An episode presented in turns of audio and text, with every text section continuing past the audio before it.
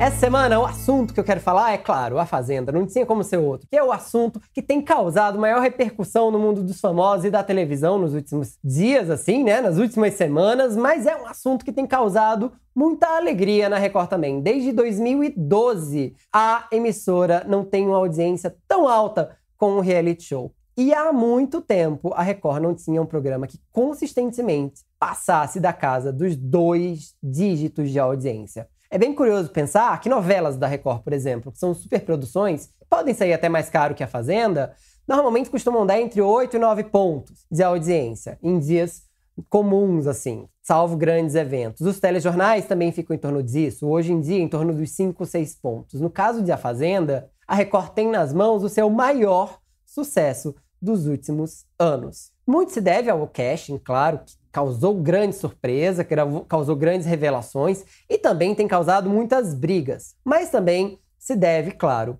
a um embalo promovido pelo BBB 20 e também pela pandemia. Muita gente tem ficado mais em casa e muita gente está esperando formar torcidas por participantes depois de uma edição tão icônica quanto a do reality show da Globo. A Fazenda caminha para ter uma edição lendária também, viu? Muitos dos nomes são muito famosos, caso da Juju Todinho e do Mariano, mas alguns nomes, como Luiz Ambiel, que são igualmente muito famosos, mas também pessoas um pouco mais encrencadas, como o Biel e o Cartoloco, também prometem grandes momentos. Não necessariamente momentos bons, mas momentos de entretenimento, com muito barraco. A Fazenda eh, virou nas mãos da Record uma grande menina dos olhos. Se a gente for parar para pensar, há alguns anos, teve executivos chegando a pensar em não fazer mais a Fazenda, porque era um programa que saía caro e podia, claro, causar grandes prejuízos caso não se vendesse. Ainda bem que não foi o caso, a Fazenda gerou grandes celebridades, mas também tem gerado grande entretenimento. Tudo indica que as pessoas eliminadas de A Fazenda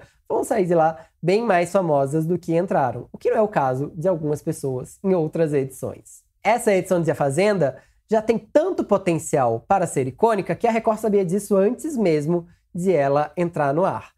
Tanto que ela vai ficar no ar até dezembro, no Natal. Véspera do Natal acaba essa edição. Portanto, é uma das edições mais longas, com 20 participantes também, né? Tem muita gente para eliminar, mas também uma das mais icônicas. É muito curioso refletir também sobre a vocação para o debate de A Fazenda. Será que alguns temas trazidos lá dentro têm repercutido aqui fora? O Cartoloco, numa reportagem feita pelo pessoal aqui do UOL, já teve seus podres revelados. Ele foi acusado de agressão por duas ex-namoradas, agressão e abuso psicológico. O Biel tem um histórico também muito complicado, né? De assédio a uma repórter e também foi acusado de agressão por uma ex-namorada e de um acidente de carro no qual ele atropelou um motociclista e não socorreu.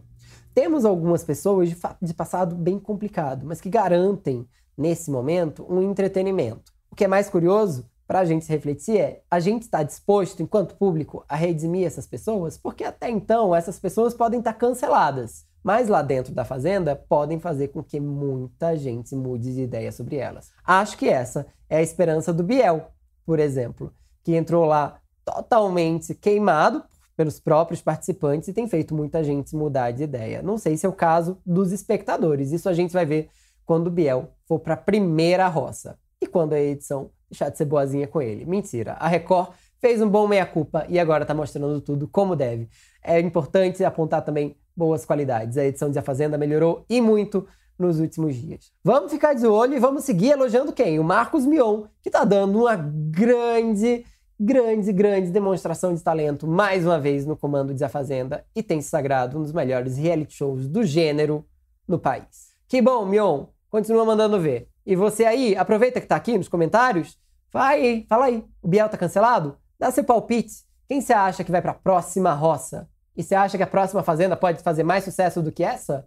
Porque maior sucesso da Record já é. Aliás, para encerrar, antes de você comentar, a Fazenda já é uma ameaça à Globo, viu? Em algumas capitais, ela já lidera na audiência. Em pelo menos quatro capitais, a Record conseguiu a liderança nessa semana, segundo dados prévios, e em dados consolidados em três capitais. Em alguns momentos, no, em São Paulo, chega a empatar ou passar por alguns décimos da Globo. Ou seja, a Record virou uma ameaça com seu reality show rural a toda poderosa Rede Globo. E isso é bom. Isso vai fazer com que a Rede Globo produza produções ainda melhores, programas ainda melhores. A gente vai ficar bem de olho por aqui em que programas serão esses e no desenrolar da Fazenda Você continua aí, fica pelo UOL. A gente se vê em breve. Tchau, fui!